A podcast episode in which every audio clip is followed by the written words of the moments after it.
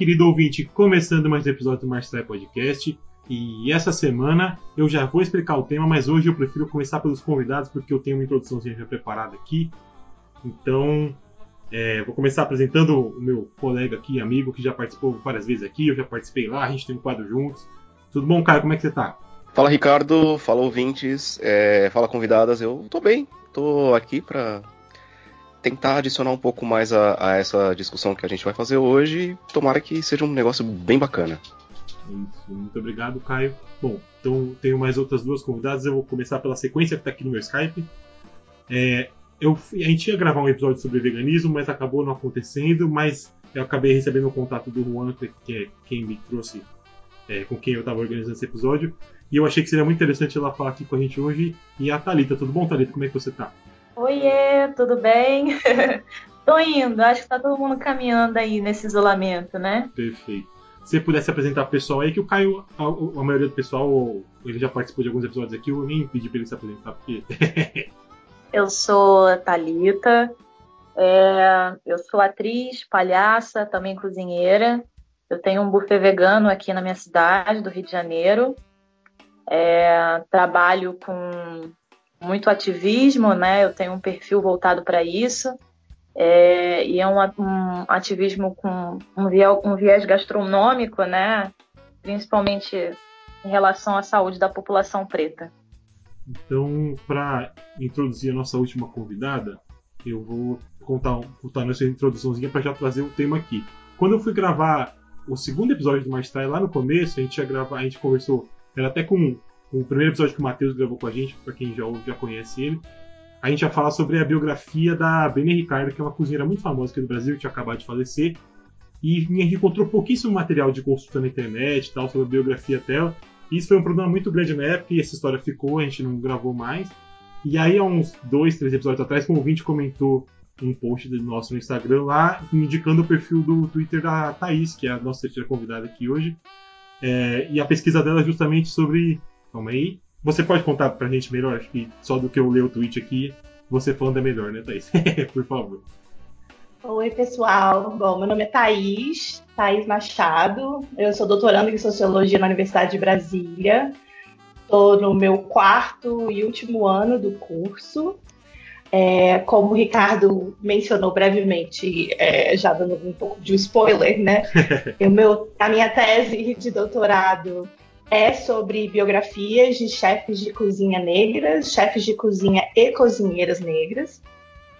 Inclusive a Bené Ricardo, né? A Bené é uma das minhas inspirações para fazer esse trabalho. Quando eu conheci é, a história dela, é, eu fiquei pensando muito sobre algumas coisas que eu, que eu tinha estudado antes, né? Eu, eu estudo questões relacionadas à alimentação desde a minha graduação, na graduação e no mestrado e aparecia como visível essa figura da cozinheira negra, né? Essa figura da cozinheira negra como um dos estereótipos da ideologia de, da democracia racial no Brasil.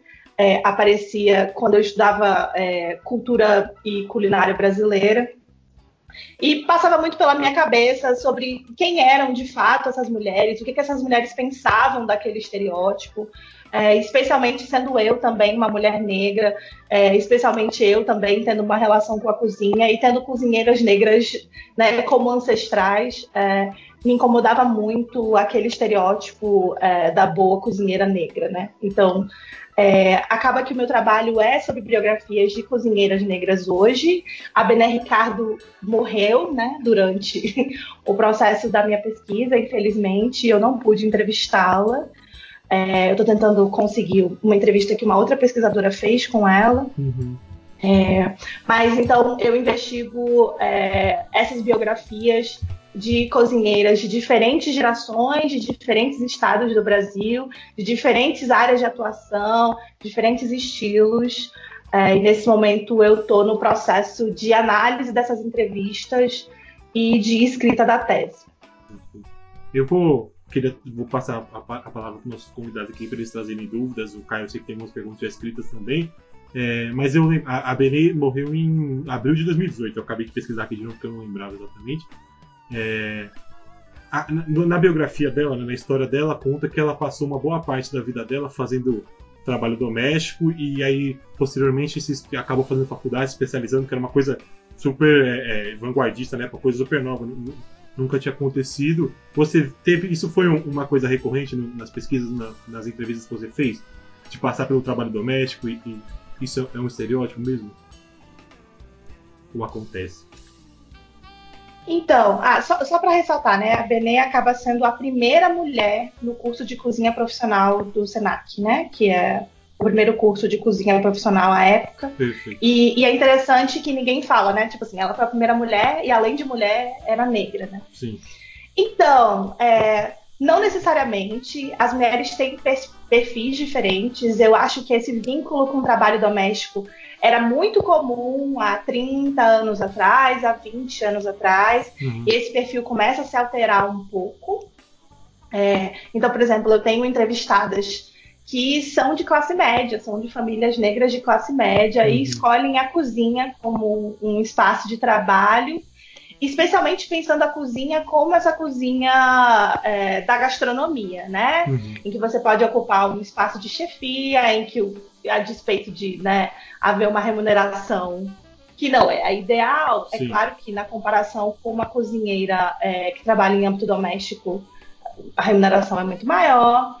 Então, tem, tem um perfil um pouco diferente do da Benê. Assim, eu acho que a trajetória da Benê é muito uhum. reflexo de uma época em que o único, único ou quase único trabalho disponível para mulheres negras no Brasil era o trabalho doméstico, uhum. elas não tinham muita escolha de para onde ir, e eu acho que essa é, é uma questão que vem se alterando é, nas últimas décadas, especialmente na, na última década, ou talvez nas últimas duas décadas.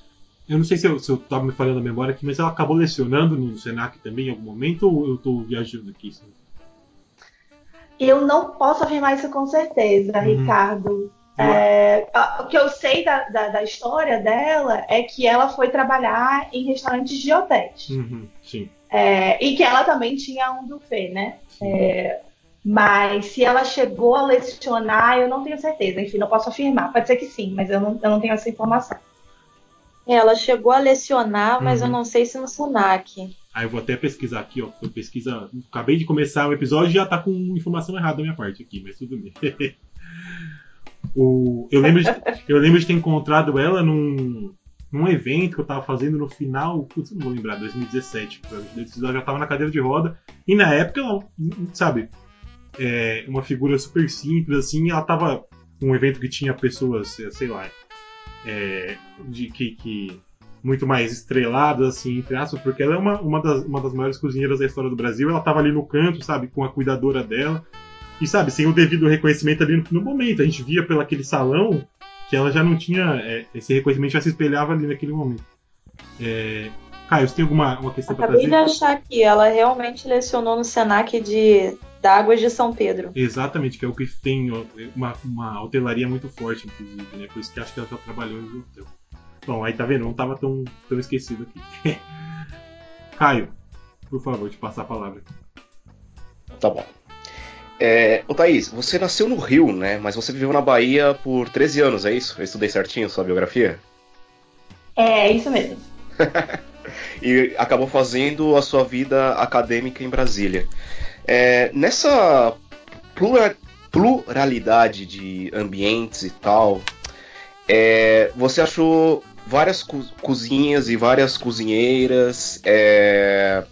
Isso fez você ver o Brasil de uma forma diferente ou há uma certa uniformidade no, no, quanto ao trato das mulheres na cozinha, principalmente das mulheres negras?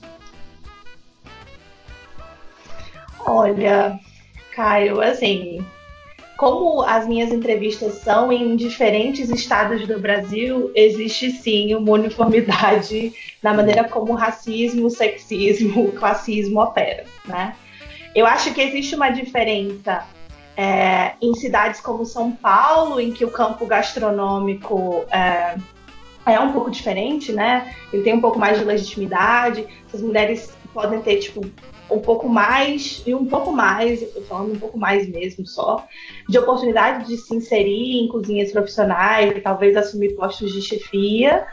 mas é, é uma unanimidade entre todas elas que o racismo e sexismo são e classismo também são muito é, pervasivos em, em, todos os ambientes em que elas trabalham. Então, assim, a despeito de haver, né, tipo, essa, essa diferença é, de espaços e tal, é isso. É uma realidade que é comum a todos os lugares em que elas residem, né, dessas mulheres que eu entrevistei. Entendi. E eu imagino também que essas mulheres elas também são muito importantes para preservar as nossas próprias raízes culturais e culinárias. E mesmo assim, esse espaço para elas na cozinha profissional é muito limitado, né? É, então, uma das coisas que eu acho sempre importante da gente lembrar é que assim, durante três séculos e meio é, no Brasil, né, é, após a invasão europeia, né, a invasão portuguesa, você tem três séculos e meio que mulheres negras são responsáveis pela alimentação do país, né? São mulheres negras escravizadas que têm que trabalhar nesses espaços. Depois disso, mulheres negras continuam sendo a maioria entre as trabalhadoras domésticas até hoje. E, por exemplo, o meu trabalho trabalha muito com a ideia de que trabalhadoras domésticas também são cozinheiros profissionais. Tá? É porque eu acho que existe uma ideia da profissionalidade que é muito é, é, condicionada à gastronomia e, bom, essas mulheres trabalham com cozinha, né? E não estou falando só sobre cozinheiras, não. Eu estou falando também sobre trabalhadoras domésticas que têm entre as suas funções cozinhar, uhum. né? Continuamos sendo um país de passado escravocrata em que a maior parte da classe média e classe média alta não sabe cozinhar, né? Como é que isso chega? Como que isso acontece? É, como que a gente pode ter uma sociedade em que, tipo, muita gente não sabe cozinhar? Uhum. Se todo mundo come, né? Se todo mundo come, como é que você pode viver sem saber cozinhar? Né? Eu acho que é muito importante a gente resgatar esse passado escravocrata, eu acho que é muito importante a gente resgatar a divisão sexual do trabalho também, para entender como que isso se processa. Então, eu acho que é isso. É, mulheres negras são muito importantes para o pro processo de construção da cozinha brasileira, mas isso é muito pouco reconhecido. Quando é reconhecido, é de uma maneira muito estereotipada. Elas não têm nome, né? elas são completamente anônimas. E uma das coisas que mais me incomoda nessa conexão entre mulheres negras e culinária brasileira, numa narrativa, sei lá, de brasilidade, é que parece que mulheres negras têm o dom para a cozinha, né? Isso é muito comum nesse estereótipo da boa mulher negra cozinheira, né? A gente tem o dom. E você dizer que alguém tem o dom de fazer alguma coisa é invisibilizar que cozinhar envolve técnica, né? Envolve aprendizado, envolve trabalho criativo, envolve racionalidade, envolve pensamento, né?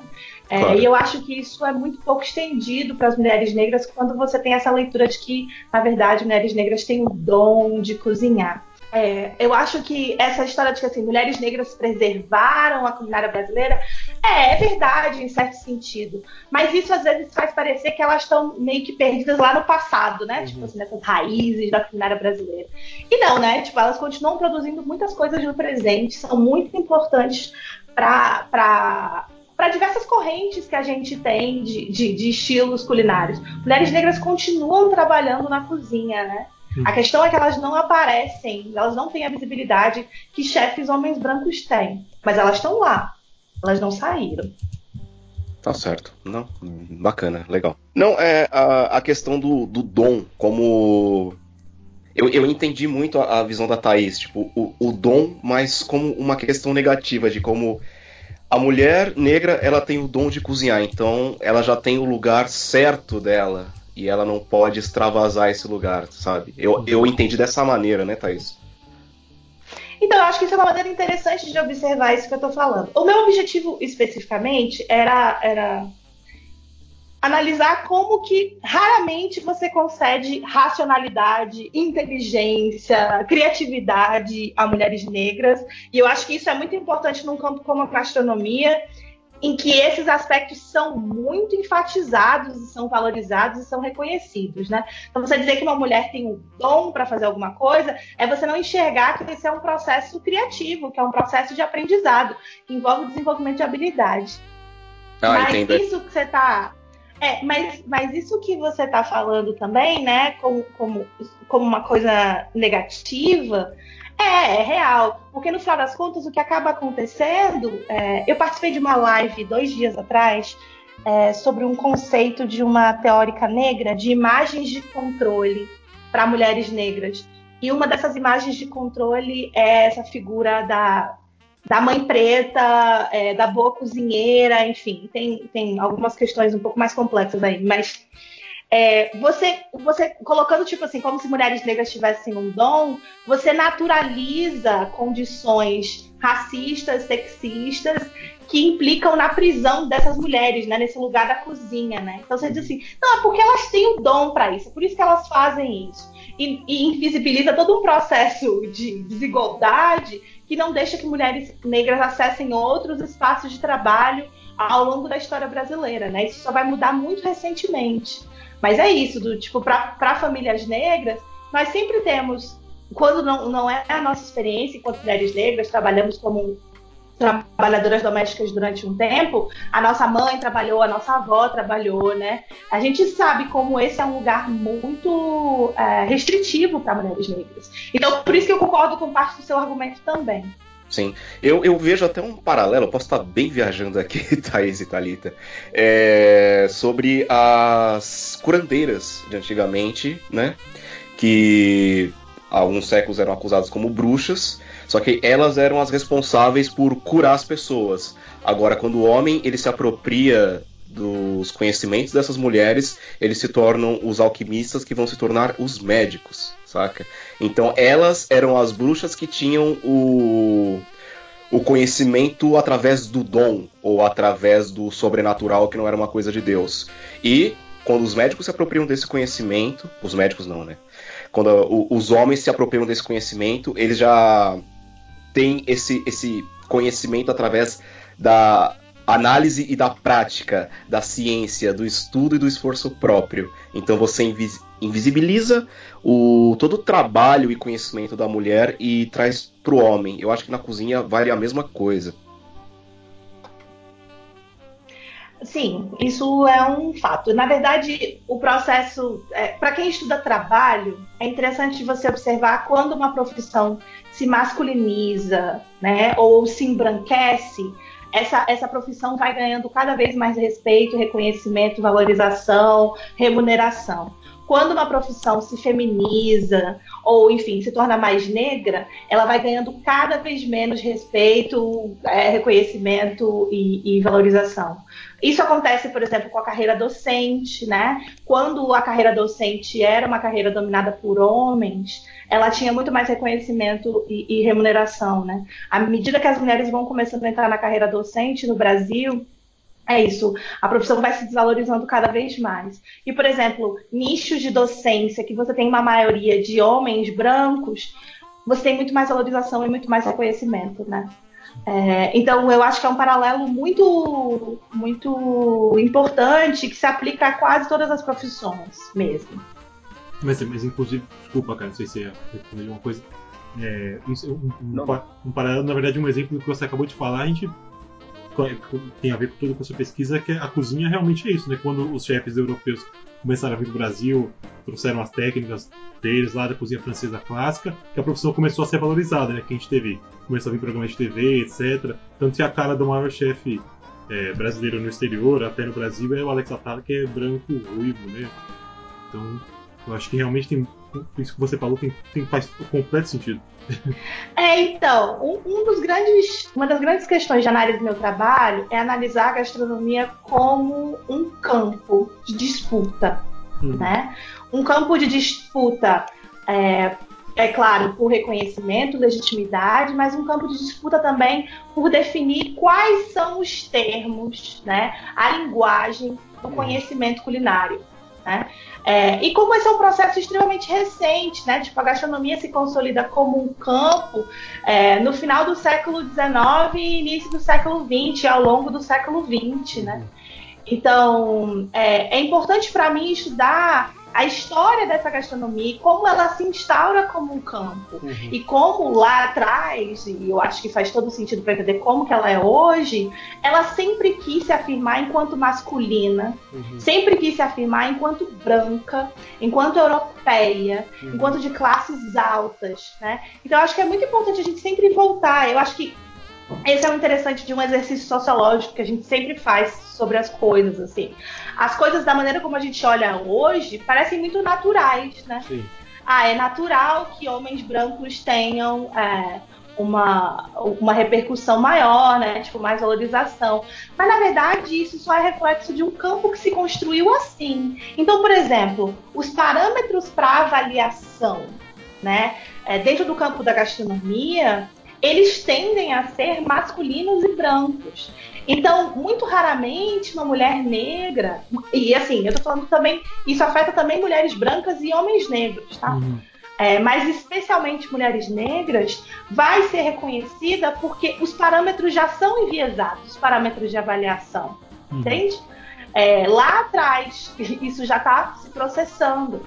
Então, por exemplo, quando você analisa a, a chegada desse desse campo de conhecimento gastronômico no Brasil, dessas profissões no Brasil, tipo início do século XX, também é uma época, é uma época de modernização geral da sociedade brasileira. Uhum. Então é uma época de desafricanização dos hábitos, né? Você criminaliza tudo que é africano.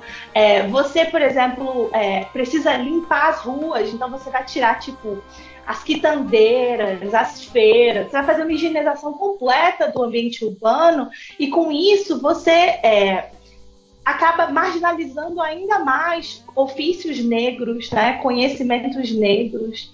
E isso tem um impacto muito grande dentro da cozinha. Então, quando você começa a, a, a ter tipo, os hotéis, né? Por exemplo, o Copacabana Palace, a, a, a equipe do Copacabana Palace foi montada pelo Escoffier né? Uhum. Então, assim, você começa a ter esses hotéis que aí vão aparecer esses grandes chefes, né? Que começam a ganhar, tipo, salários muito mais altos do que as cozinheiras profissionais que a gente tinha no Brasil naquela uhum. época.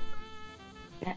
Então, eu acho que é muito importante é... a gente retornar, retomar essa história de como que a gastronomia se constrói no exterior e no Brasil. Mas fala, Thalita. Não, é que, assim, acho que mais completo do que você falou, quase impossível. Mas é para levar em consideração uma coisa que eu gosto muito, né?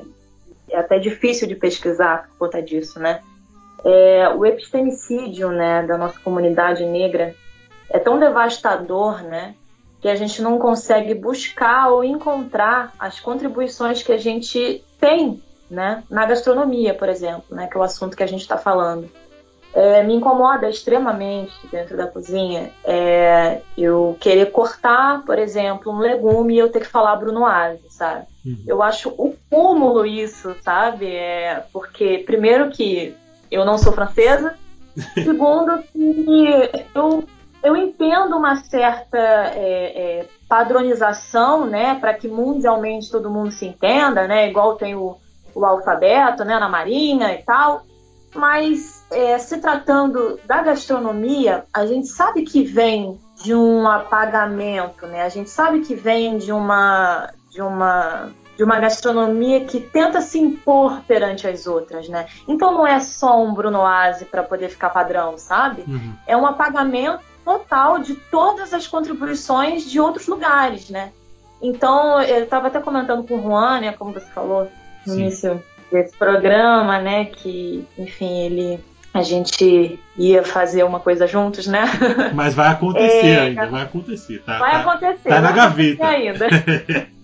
e eu converso muito com ele sobre estudos, né? Aliás, é, deixar aqui também uma fala, né, de que a gente tem uma vontade de abrir um curso de gastronomia né, social uhum. e o nome dele, né, o nome desse espaço seria Casa Gastronômica Benê Ricardo. Então, assim, uhum. é, acho que dialoga muito né, com tudo isso que a gente está falando agora. Sim. Mas nessa nossa, nessas nossas conversas, né, eu comentei com ele, cara, a gente tem que estipular um sistema que ainda não existe, né? Porque me incomodaria muito explicar para os alunos, olha, esse corte é Brunoise, esse corte é Julienne. Sim. Não, a gente precisa é, é, sistematizar os nossos próprios nomes para que eles sejam entendidos, né? Uhum. Porque eu entendo que não dá para você falar corta cebola picadinho, porque picadinho pode ser qualquer coisa, né? É, então, assim, a gente não tem a, a, o nosso dicionário, né? E aí eu acho que é isso que eu sinto muita falta, seja esse dicionário é, com influências indígenas, com influências africanas, né? Porque a nossa linguagem é assim, né? Uhum. Muita coisa vem é, do português, mas assim, a maioria das nossas palavras elas têm origem indígena e origem africana. Então, falta isso, sabe? Falta a gente criar esse sistema. E na verdade, se a gente for parar para pesquisar, talvez ele já até tenha, né? Sim. Talvez ele já até tenha, mas o epistemicídio é tão grande que a gente não consegue acessar esses materiais, né? Porque foi estipulado que a gastronomia francesa, ela é a gastronomia mor, e se você não for para Le Cordon Bleu para poder estudar lá, você não é cozinheiro de verdade. Né? Até me pergunto, inclusive, os outros cursos que tem na- lá na França, né? Porque a Le Cordon Bleu reina, né? Uhum. Então, não- assim, é, é tudo um- um- uma dificuldade, né? De você encontrar a sua identidade, né? E não só uma, uma, uma gastronomia branca que te julga, né? Que te dá prêmios, né? Uhum. Aí a gente entra em outros lugares também, né? Não só de gastronomia, o Oscar, por exemplo, né? É, um- é um sistema criado por eles para julgar as pessoas deles. Então qualquer um que saia desse sistema não vai ser avaliado, né? E se porventura alguém consegue, né, as famosas estrelinhas, né? Ela tá num campo do alternativo, Uhum. do autêntico, né, do diferentão, e não simplesmente porque a gente tem uma cosmovisão diferente da deles, né? E é preciso entender isso, é preciso entender que é, é, temos per- perspectivas diferentes de mundo, né? Não é uma linguagem única, não é uma linguagem universal. Do exótico entra no campo do, do amazônico, né? A gente tem super falado hoje em dia né, na gastronomia brasileira. É, só- eu, só queria, eu só queria complementar isso que a Thalita falou, porque eu Uhum. acho que é muito importante, Thalita. Você falou que não tinha como falar mais completo do que eu, mas eu acho que é, é ótimo conversar com pessoas que trabalham na cozinha, porque, enfim, é isso. Vocês adicionam várias outras camadas, assim. E acho que o que você fala muito é, é mostrar essa gastronomia como um projeto, né? Tipo, é um projeto de fato que acaba implicando no apagamento de diversos outros conhecimentos, porque ela é a única legítima, ela é a única que tem autoridade, né? E eu acho que é, é muito interessante você observar como que isso se constitui, né? Tipo, ir lá para trás, tipo, estudar a história do Escoffier, por exemplo, é, e, e analisar como que eles estão o tempo todo muito ocupados em definir como a gastronomia é completamente diferente da cozinha doméstica, Uhum. né? Eu acho que a gastronomia está sempre nesse, nesse risco, né, de, de acabar se assemelhando, tipo, à cozinha doméstica. Então, eu acho que o apagamento desses conhecimentos é parte de um projeto mesmo, Uhum. sabe? É intencional. É, é intencional, racista, sexista, classista, né? Então, por isso que você precisa falar que o corte é Bruno Haas, sabe? Tipo, não importa É, se Bruno Haas não faz sentido nenhum pra gente, a gente não sabe nem o que significa. Mas eu acho que é importante a gente te, te lembrar que é isso. Lá atrás, isso foi descrito como um projeto. Então, para a gente poder ter tipo, esse campo de conhecimento que é científico, intelectual, artístico, para que você dê essas características para o cozinhar, você precisa tipo afastar ele o tipo o máximo possível dessa cozinha doméstica Uhum. o tempo inteiro, né? Então eu acho que é por isso que é tão marcado isso. E aí tem uma outra coisa que vocês falaram que eu acho muito interessante, é chamar a atenção para a restrição dos espaços em que, por exemplo, pessoas não brancas ou tipo ou mulheres brancas têm para ser reconhecido, né? Tipo assim, os estudos que eu analiso, tipo, que, que tem trajetórias de chefes, observam que isso acontece muito com as mulheres. As mulheres acabam sendo reconhecidas apenas se elas se mantêm no âmbito da, da cozinha afetiva, da cozinha tradicional, né? Para mulheres negras no Brasil, uma das coisas que eu observo muito é que elas podem ser mais facilmente reconhecidas e, e não nada é fácil, tá? Tipo, reconhecimento nunca, nunca é fácil. Mas se elas estiverem vinculadas a uma cozinha africana ou afro-brasileira, talvez elas consigam algum tipo de reconhecimento. Mas para uma mulher negra, é, querendo estar, por exemplo, numa gastronomia francesa, assim, aquela coisa bem tradicional mesmo, é muito mais difícil conseguir reconhecimento, né? Eu acho que é isso. Tem códigos aí que acabam, tipo, criando uma camisa de força de nichos onde essas mulheres podem ser mais reconhecidas, né? É, então, para mim, é interessante é, esse tipo de exceção. No meu mundo, não, né? É quase que isso. No meu mundo, não. No meu mundo, você não é bem-vinda. Na minha gastronomia, você vai ter que ralar muito. E parece que tudo que a gente faz para ralar não é suficiente, né? E aí a gente acaba, é, por muitas vezes, nesse lugar, né? Óbvio que muitas de nós estamos nesse lugar porque a gente quer, né? A gente realmente quer estudar isso que a gente estuda. Mas às vezes é condicionado, né? Porque é, é aquilo que a gente estava falando antes, né? Sobre o dom. Que dom é esse, né?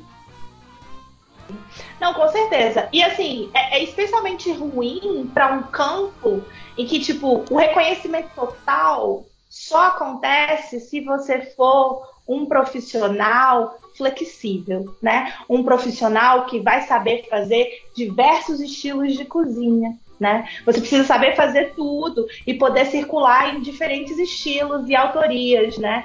Então, por exemplo, é muito interessante observar como os chefes brancos podem fazer isso com tranquilidade. Eles podem fazer co cozinha africana, eles podem fazer tailandesa, eles podem fazer italiana, eles podem fazer brasileira, eles podem fazer indígena, uhum. eles podem fazer quilombola, né? Tem um caso muito interessante de um chefe branco que trabalhava cozinha quilombola, ou trabalha ainda, não tenho certeza, ele tinha um site sobre cozinha quilombola uhum. para falar da rusticidade daquela cozinha.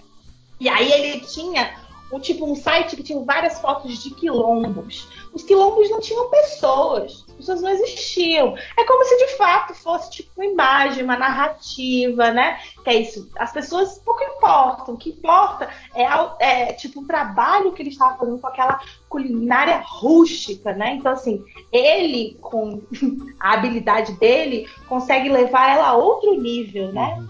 Então a cozinha Mas quilombola o... na gastronomia.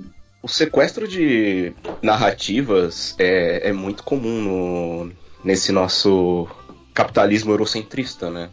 Eles gostam de pegar qualquer coisa que são de, de, de outras culturas, principalmente no nosso caso a cultura africana e afro-brasileira, e tomar para si e tentam criar outro, outros tipos de narrativa, como se fosse algo até criado por eles. Ou nós melhoramos isso daqui, né? Isso a gente vê sempre. Eu acho interessante porque parece que é um processo de recolonização. Ou um processo de colonização que não acabou, né? Porque é, é aquilo que, que Thaís disse sobre o, o, o processo de, de apagamento, que é um projeto, né? É um projeto tão cruel a ponto de, vamos pegar um exemplo aí da feijoada, sabe? É uma comida aqui que no Brasil ela tem uma, uma um peso histórico, né? E simplesmente os chefes conseguiram. Eu não, não, sei se a palavra exata é gourmetizar, né? Porque gourmetizar já virou meme, né? Uhum. Mas assim, eles na concepção deles elevaram esse prato, né? Na concepção deles, eles deram essa eu acho que isso que a Thais falou é, é, é, fundamental, né? Eles veem o que, o que é nosso como rústico, né? E eles conseguem refinar, né?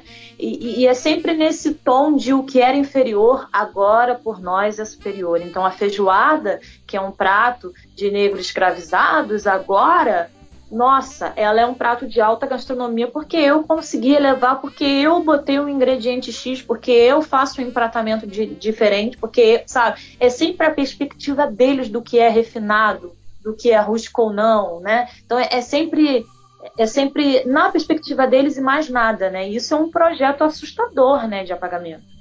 Exato. Eu, eu, eu, eu, gosto muito de. Não, eu odeio isso, mas eu lembro muito dessa questão do apagamento do epistemicídio que você tanto citou, Thalita, no Acarajé. Né? Eles usando dessa narrativa completamente racista, só que, sei lá, como escondida, camuflada por questões religiosas, é, transformaram o Acarajé em bolinho de Jesus, né? Algo assim, né? Sim, sim. Como apagando. É. completamente a história do acarajé, a história de como ele é servido para os orixás e tudo mais, para transformar em bolinho de Jesus. Mas sabe o que é isso, Ricardo? Eu vou te explicar de uma forma bem simples. É aquela parada que eu falei sobre a perspectiva que a gente tem de mundo. São perspectivas diferentes. Então, se eu chego e falo, olha aqui, o acarajé, ele é uma comida santa. E aí vem a pessoa e fala, mas eu sou ateia, então eu posso fazer acarajé, então para mim não tem problema fazer acarajé. De fato, né? Se ela é ateia, aquilo não significa nada para ela, ou seja lá qual for a religião dela. Mas essa perspectiva diferente, né? Vai fazer com que ela enxergue aquela comida sem nenhum respeito. E vai fazer com que isso é, atrapalhe, né? Qualquer é, o, o, que vem depois, né? Atrapalhe quando ela resolve fazer esse prato por conta própria, sem entender a carga histórica que isso tem, né? A, a carga histórica que isso tem. É, quando ela resolve passar receita. Eu já vi receita de acarajé que a pessoa falava para você fritar no óleo normal é, com um pouquinho de coloral para ficar a cor do acarajé, sabe? Assim, Meu sem Deus! o propósito de se fritar no azeite de dendê né? E aí você entra tanto no propósito técnico como também no, no propósito ancestral. Então, se a pessoa ela não tem essa, essa, essa perspectiva né, do, do que aquilo significa, se ela não consegue entender a perspectiva do povo africano para enxergar a comida, a perspectiva do povo indígena para enxergar a comida, eles não vão conseguir entender. Então, vai sempre ter esse olhar de eu transformei, eu estou fazendo diferente, entendeu? Complexo é, para mim demais. fica a questão do que, que é transformável, né? O que, que pode ser é, vilipendiado e, e, e, mexido assim, né? Porque, por exemplo, eu fico pensando, e se fosse um prato é, religioso cristão? E se religiões de matriz africana dissessem assim, olha, isso aqui pra gente tem um sentido prejudicial e tal, e aí a gente precisa pegar isso aqui e né, africanizar, uhum. né? Não embranquecer, africanizar. E se isso acontecesse, né? Qual seria o, o, o estrondo, o alarde que aconteceria, né? É possível que houvesse, tipo, envolvimento até de presidente na condição que a gente está, inclusive. Sabe, do tipo, vocês conseguem imaginar é, como, como que existe aí uma assimetria do que, que pode ser destruído, do que, que pode ser questionado, né? E olha que, assim, é uma coisa muito importante de apontar as baianas de Acarajé são é, um movimento muito organizado, especialmente dentro de Salvador. Então elas estão o tempo todo tensionando e brigando por isso. Assim. A patrimonialização, né, por exemplo, dos ofícios de, do ofício de baiana de Acarajé é um resultado muito grande do movimento social de mulheres negras. Então, assim, durante esse processo, a gente está falando né, de epistemicídio, está falando de apagamento e tal, é importante lembrar que mulheres negras sempre se movimentaram contra todos esses, esses processos, né? Nunca ficaram apáticas diante disso, né? Porque eu acho que existe um, uma forma, como às vezes a gente vê a história das cozinheiras negras, que acaba pegando muito esse estereótipo e tornando ele verdade, né? Como se cozinheiras negras estivessem apáticas diante de suas vidas. Isso não poderia estar mais longe da verdade. Por exemplo, quando a gente pensa que a primeira associação, o primeiro movimento organizado de trabalhadoras domésticas no Brasil é da década de 30.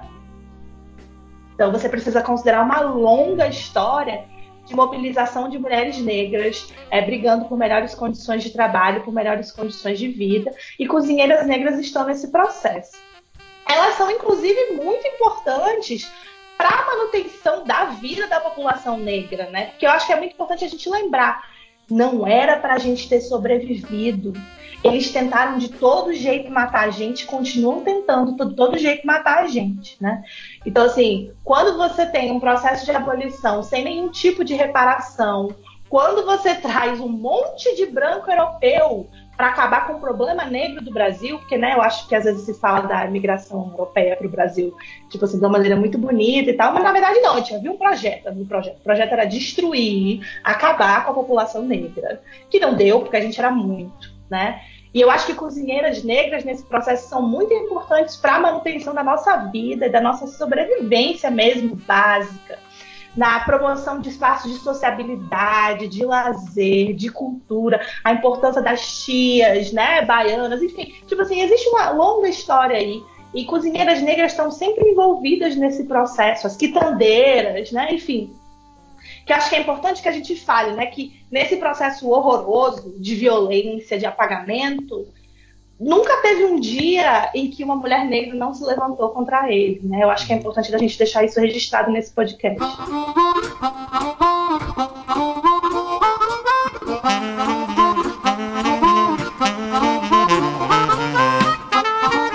Eu queria, já que a gente deu uma, uma sentada na discussão que estava tendo, é, eu queria só botar meu voto de solidariedade para Thalita, que falou aqui que quando é, tá numa cozinha e tem que falar pra pessoa cortar em brunoise, eu não falo pra pessoa cortar em brunoise. Todas as cozinhas que eu trabalhei, eu sempre falo assim, ó, você vai cortar assim, filho, ó, e mostra assim e tal, porque eu tenho absoluta vergonha de falar as palavras em francês, porque, sinceramente, não tem nada a ver comigo, apesar de eu ter trabalhado muitos anos com isso. Estou dizendo pro Ricardo que eu acho que a gente tem que, para ontem, criar esse código, sabe? Uhum. É, criar um vocabulário nosso para começar a usar o nosso e parar de depender disso, entendeu? Sim. Até porque isso pode até soar um pouco academicista, né? Porque eu entendo que a, a forma cultural ela, ela viaja, né? Mesmo você não indo para outro lugar, ela chega até você. Uhum. Mas é um pouco, eu, eu, acho um pouco invasivo, sabe? Você exigir da pessoa que ela aprenda uma cultura diferente, né? É, é, sem antes saber a sua, né? Porque quando você vai aprender gastronomia, tem lá uma aula de gastronomia brasileira. Como assim tem uma aula de gastronomia brasileira, né? A base deveria ser a nossa gastronomia e eventualmente ter outras gastronomias, né, outros conhecimentos, perpassar por outras coisas por curiosidade mesmo, né? Mas é, eu, eu, não entendo como que a base da nossa gastronomia hoje aqui no Brasil ela não é brasileira. E aí você vê aí, é, desculpa te cortar, tá, Caia, porque veio aqui assim na, na cabeça. Tudo bem, não, mas... não. O próprio programa do Masterchef, por exemplo, uhum. quando eles colocam diversas caixas, né, do Nordeste, é, é exaltando muito ingredientes brasileiros, você não vê os comentários do Instagram um monte de gente reclamando. Ah, eu não aguento mais tá essa forçação de barra para poder é, forçar a gente a gostar de ingredientes do Brasil, ingredientes indígenas, tá chato, tá militando a beça. Porque, mano, eles não estão fazendo nada, sabe? Eles só estão apresentando o que tem aqui na nossa terra que a gente não conhece. É, então, assim, é, é entender que é, uma castanha que a gente não conhecia o nome, que a gente descobre que é brasileira, é como foie gras lá para os franceses, tá ligado? Que, que significa muito para eles, que é um produto deles e que eles exaltam pra cacete. Assim, a gente não, não tem isso, sabe? A gente fica com preguiça de discutir sobre isso, né? Uhum. Então eu acho que a gente tem que, para ontem, criar um vocabulário, assim, né? Parar de depender da gastronomia europeia. Eu acho que essa questão é, ela vai muito passar a questão do decolonialismo. Nós, como brasileiros, somos ainda muito nós temos ainda muito pensamento colonial na nossa cabeça. Então, qualquer coisa que faça referência a raízes brasileiras e esse tipo de coisa, é, é ela é muito mal vista pelo brasileiro médio. Né? Então, quando a gente fala de corte brunoise e tudo mais, é, complementando até né, o que foi dito aqui, é um processo de, de, de colonização, da questão da, da colonização francesa, né? A nossa cozinha é a mais importante. Então nós vamos dar os métodos e nós vamos dizer o que é gastronomia. Uhum. Né? É, queria trazer uma. aproveitar esse gancho que a gente estava falando de valorização da, da cultura nacional. É, a, a, a Thalita deu como exemplo a França. A França tem várias políticas públicas voltadas para a valorização do produto deles, como é, patentes, por exemplo, champanhe e tal, as feiras de rua, tem inúmeras políticas e, e essa valorização é, já é natural. De, de, no caso europeu como, como um todo, né? mas na França e na Itália isso é muito forte, na Espanha também. Como a, vou falar alguma coisa? Só uma vírgula. É, nesse lance da França, né? A França ela, ela, ela protege tanto os seus próprios agricultores, Sim. seu próprio produto nacional, que ela é a principal barreira do Mercosul na União Europeia, Exato, né? Exato, sim. É que e aí, aproveitando também esse ensejo que o Caio deu, queria perguntar para vocês, todos quem tiver interesse falar primeiro, como vocês veem esse caminho, né, tomando a, a, talvez essa divulgação através de programas de TV seja um caminho para a gente estar tá valorizando mais a cultura, devem ter outros caminhos mais efetivos, esperar políticas públicas é acho que não tem muito sentido, como vocês veem esse lado? Acho que primeiro é reconhecer quem são as cozinheiras profissionais, né, como a uhum. Thais falou é, enquanto a gente não, não reconhecer que quem faz trabalho doméstico tem ali sim uma especialização em, em gastronomia, né? É preciso ser reconhecido isso em primeiro lugar, né? A gente precisa primeiro entender que você não precisa necessariamente passar por uma faculdade de gastronomia, né? E que existem outros saberes, né? E aí quando a gente começar a reconhecer que a baiana do acarajé ela é uma, ela é uma profissional de gastronomia. É, quando você reconhecer que a trabalhadora doméstica que trabalha com cozinha ela também é uma profissional de gastronomia, que a tia da cantina ela é uma profissional de gastronomia, que a merendeira ela é uma profissional de gastronomia, aí a gente vai começar a dar os espaços que, que é, dar os espaços não, reconhecer os espaços que já existem e aí a gente começa a falar sobre política pública, porque não adianta a gente é, é, quer dizer maravilhoso se tiver, né? Sim. Mas assim, ao meu ver, se a gente colocar política pública sem antes tentar resolver esse problema, o que pode ser feito ao mesmo tempo também, é, mas se a gente não resolver esse problema que ao meu ver é muito perigoso, a política pública não vai atingir quem a gente quer que atinja, né? Não vai ajudar quem a gente quer que, que seja ajudado, né? É, a alavancar é, e, e dar visibilidade para quem a gente realmente quer. Só vai continuar valorizando os mesmos, né? Tá, Thaís tem alguma coisa completando nesse sentido? Então, eu acho que a Thalita falou muito bem. Eu acho que a gente ainda tem muito para caminhar num reconhecimento muito básico do papel de mulheres negras nesse campo, né?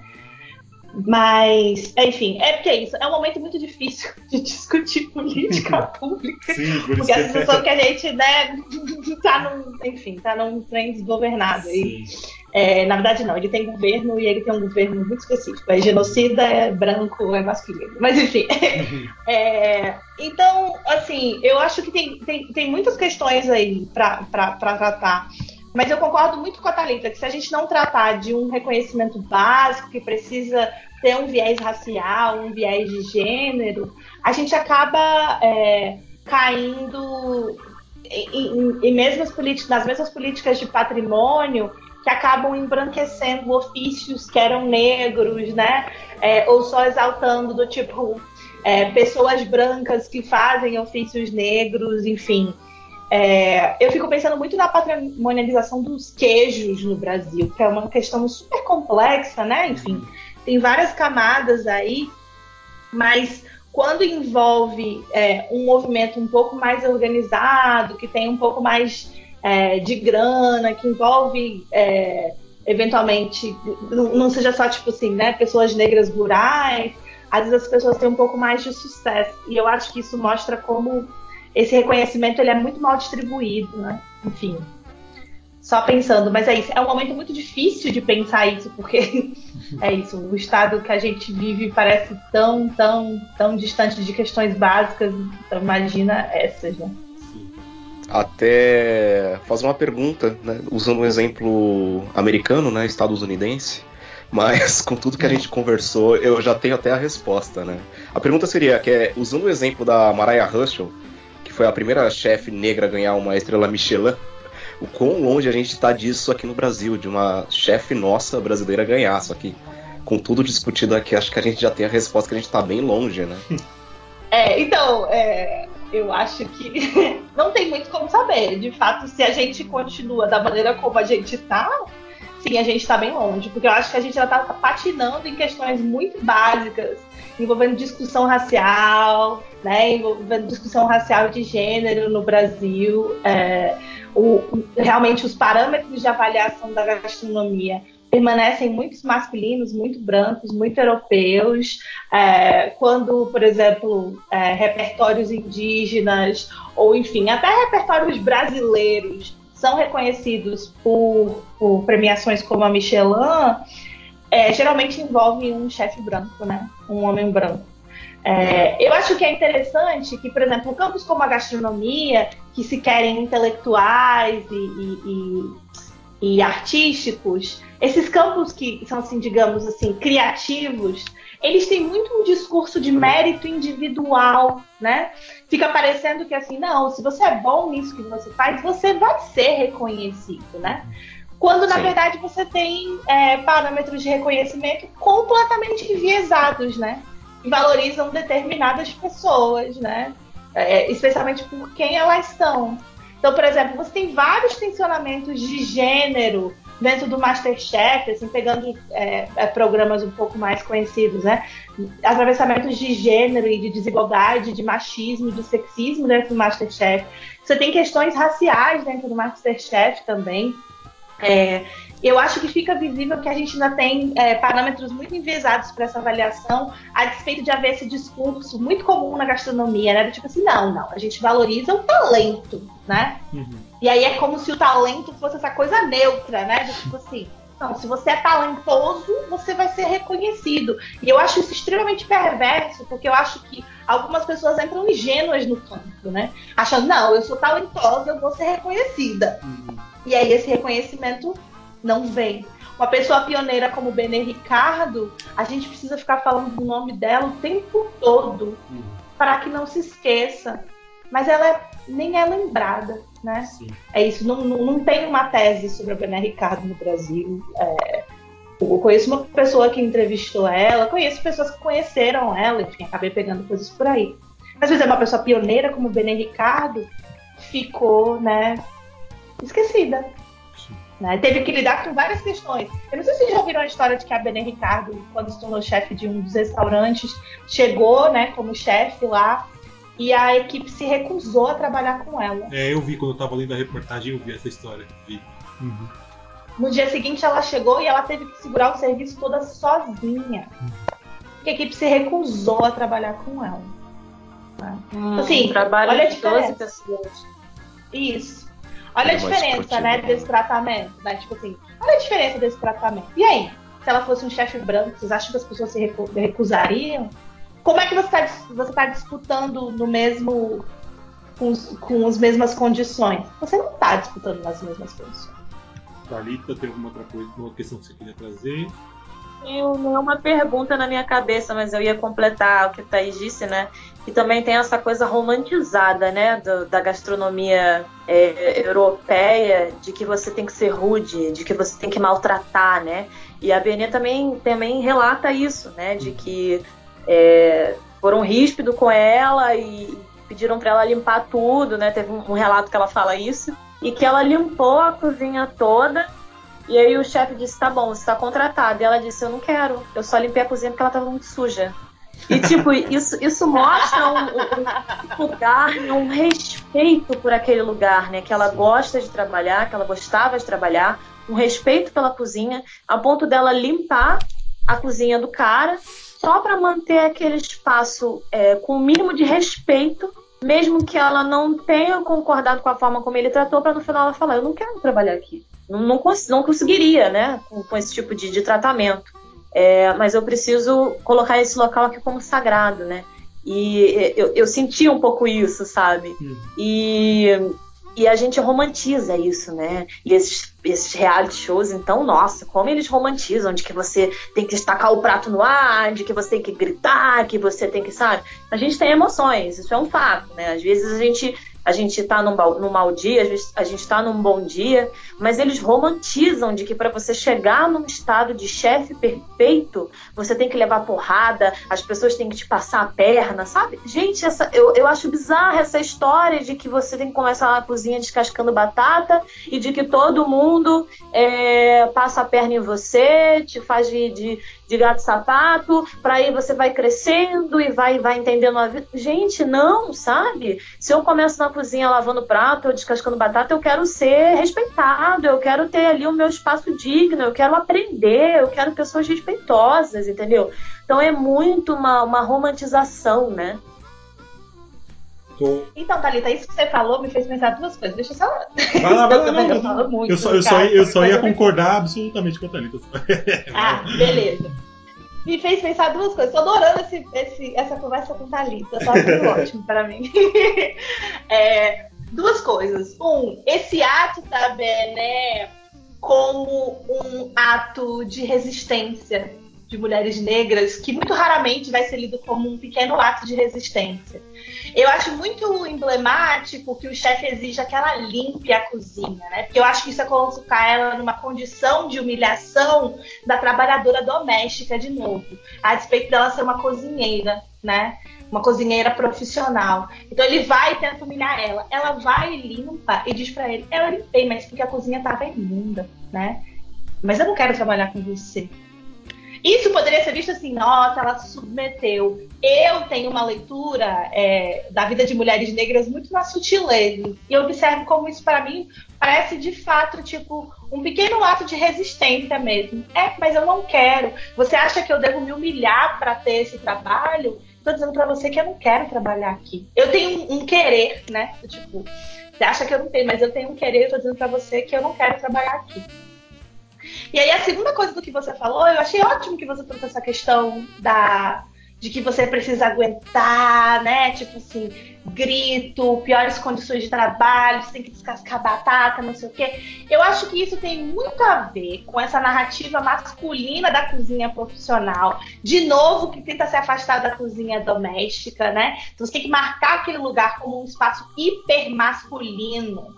Então, por exemplo, para que mulheres se sintam como outros nessa situação, né? Então, por exemplo, você vai ter que aguentar grito, você vai ter que carregar coisas pesadíssimas, tipo assim, sem necessidade nenhuma. Eu lembro que uma das entrevistadas olhou e falou assim: não, mas ele queria que eu carregasse, tipo, um negócio de, sei lá, 100 quilos e não fazia nenhum sentido. Tinha um carrinho para empurrar aquilo, entendeu?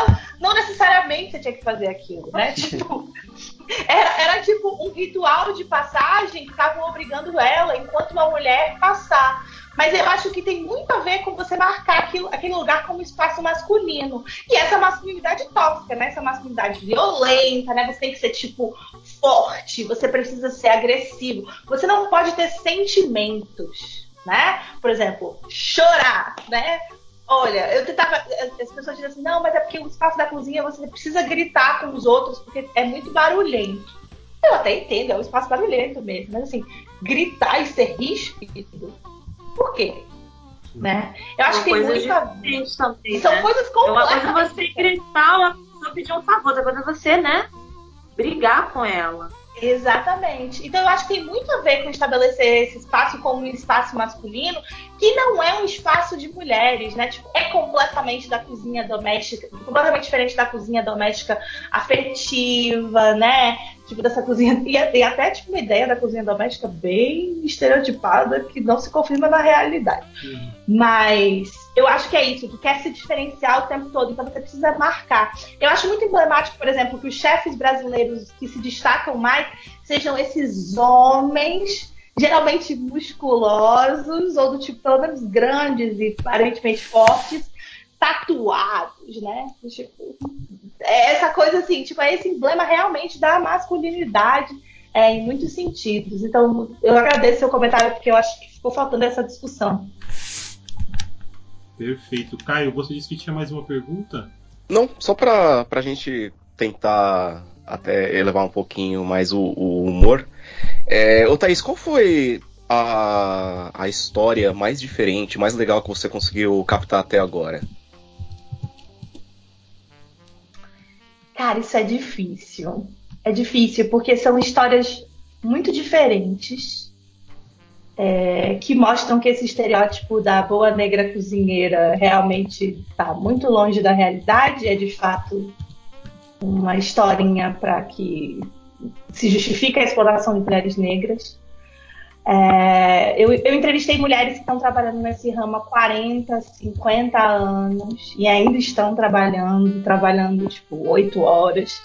Eu entrevistei mulheres de classe média que a família surtou quando ela disse que ia para a cozinha profissional, né? Então, assim, famílias de mulheres negras que trabalharam no trabalho doméstico é, e que viam aquela menina com uma posição de ascensão e aí ela disse, não, então eu quero cozinhar.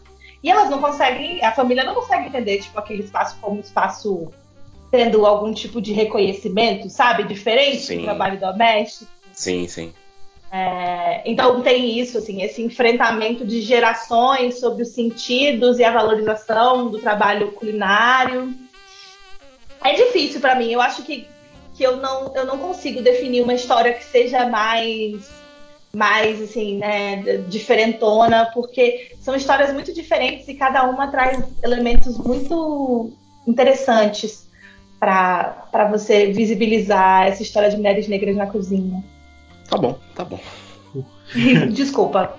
Talvez eu tenha puxado um pouquinho. Queria vir uma, uma super história. Mas é porque é isso. Eu, eu, gosto muito das minhas entrevistas. Eu sou muito apegada nas entrevistas. É, eu, eu, vi com a pergunta de: ah, não, escolhe seu filho preferido aí. Imagina. Aí elas escutam depois, né? Que aí eu mando, enfim, elas são anônimas no trabalho, mas enfim, devo mandar um link pra elas, elas escutam depois assim, nossa, mas ela me visitou e tal. Não, olha, amo todas vocês, vocês são maravilhosas. Quero deixar registrado.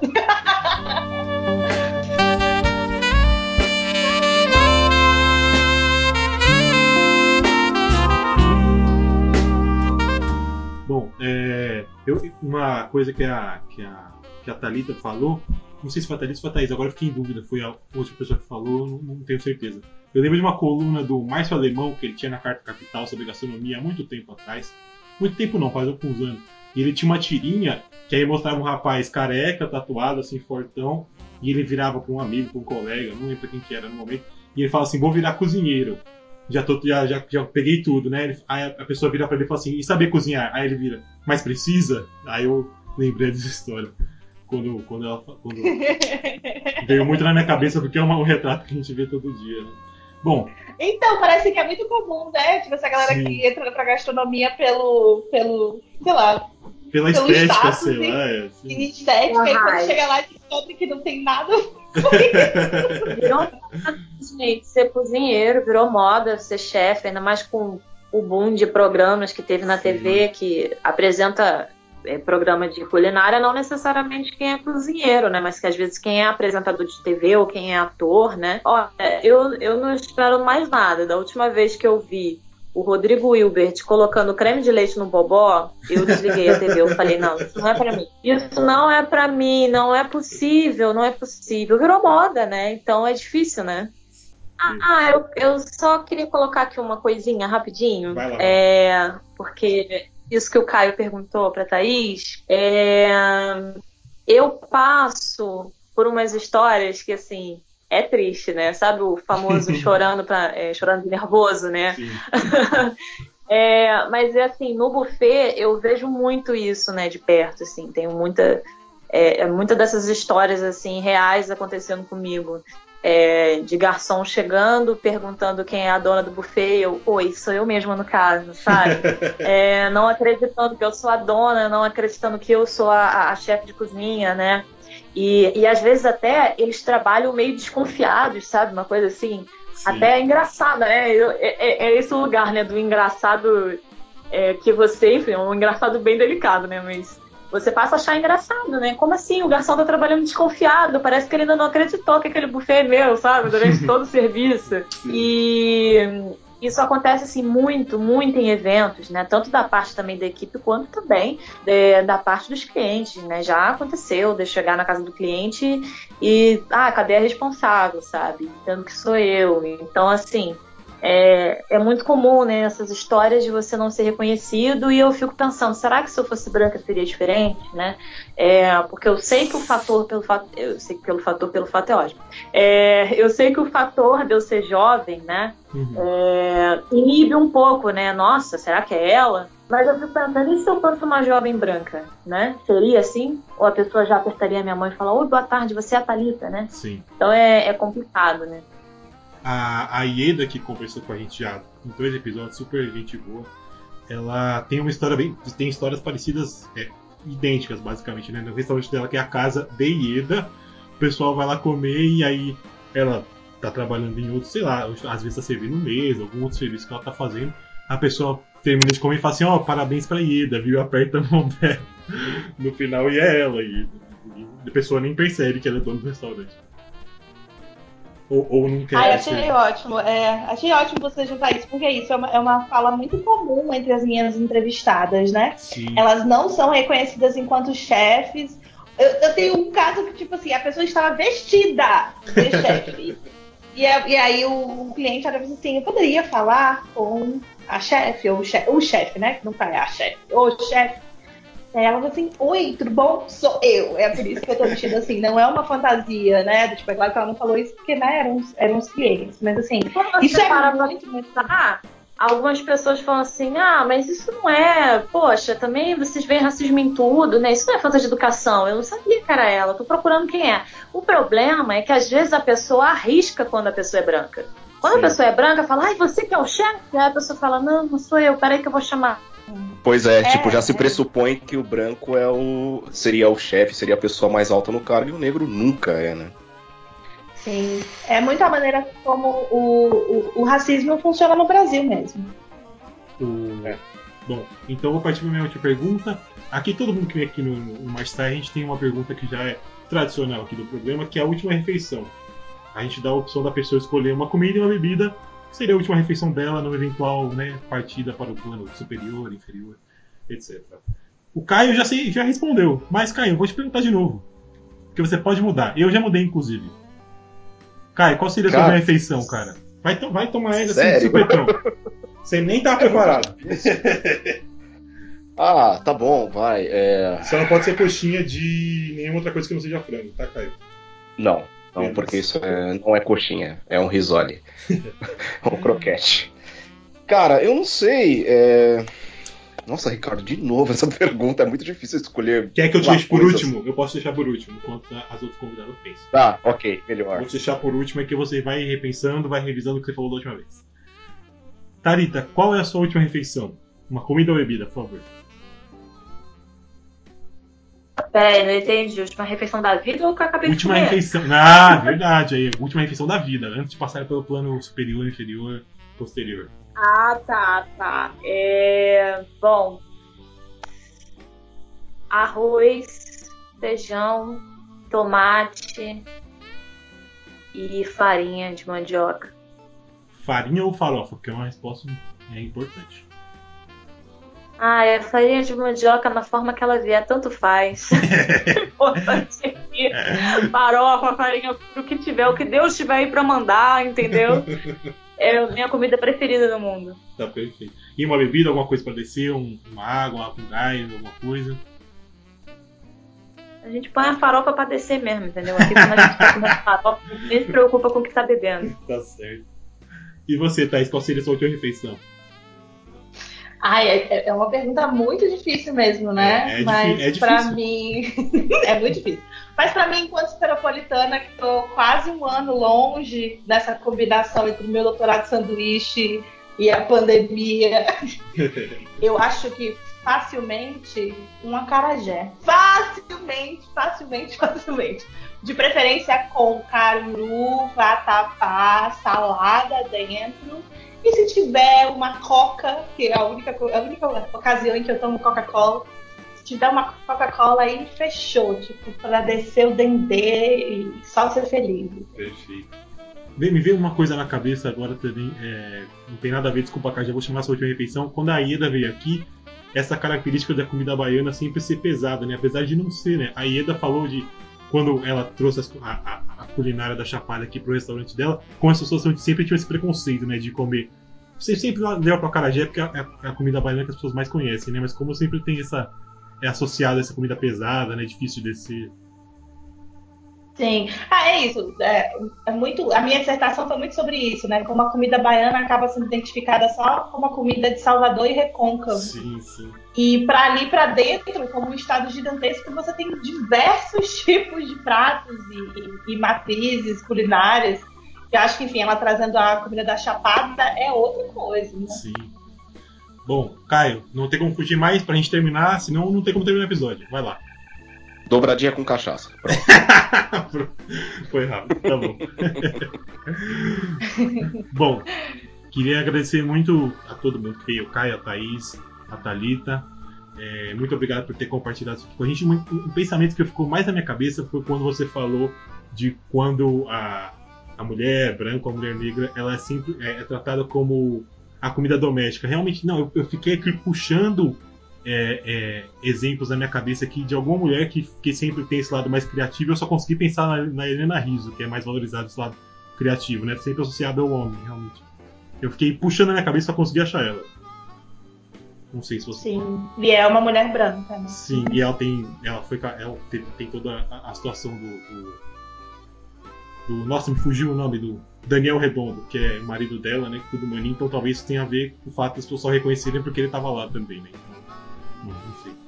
É, eu não conheço a trajetória dela, mas é isso. Sim, bom, É, tô dando aqui meu, meu também pitaco. tem uma questão racial. Sim. Mas tem a Enfim. Paola, né? Mas eu acho que ela. Paola ficou mais é- conhecida por causa do reality show, né? E, mas ela também é associada com comida de casa, sabe? Ela não é associada com cozinha criativa. É.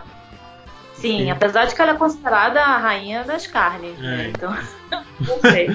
Bom, é, então eu queria agradecer muito a presença de vocês. Vou pedir para vou passar cada um, começando no mesmo esquema que eu fiz, o Caio, Thalita e Thaís. Se quiser passar rede social, quiser dar o seu, seu recado final por favor. Caio. Bom, eu tô lá no refogadopodcast.com.br e o meu podcast é o Refogado. É, e no Twitter eu estou como arroba ocaiosan e no Instagram arroba ocaiosan. E o podcast Refogado está em todos as- os agregadores de podcasts, no Spotify e no iTunes. Então, um abração, gente. Olha Como é que essa fala já tá ensaiada, já tá bonita, já tá encorpada. Olha como é que ele sabe falar bem essa parte.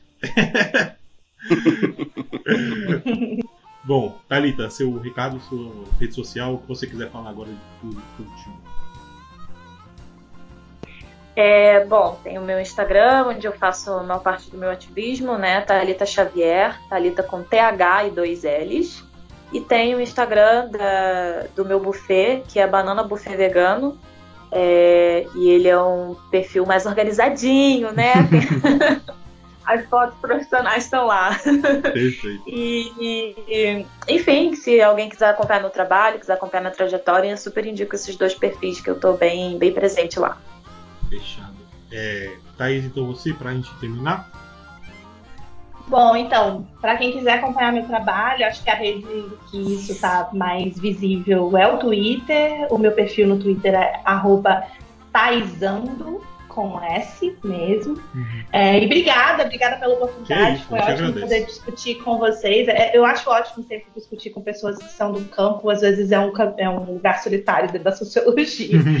É, e, enfim, queria só ressaltar a importância da gente tratar a vida de mulheres negras muito a sério, de encarar mulheres negras como produtoras de conhecimento, como intelectuais, e terminar com a hashtag que eu sempre cito no, no Twitter, né? Cite Mulheres Negras. Perfeito. Obrigada. A gente agradece.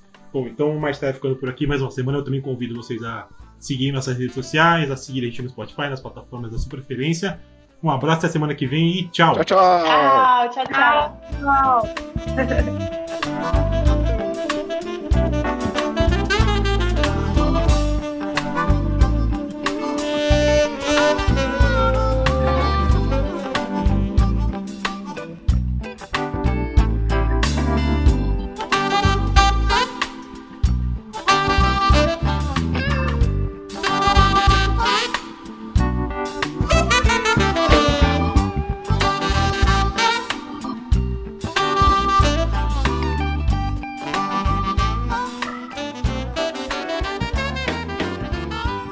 Obrigado por ter escutado até aqui. Esse podcast foi editado por Alex Teixeira, uma produção de Vacária Multimídia.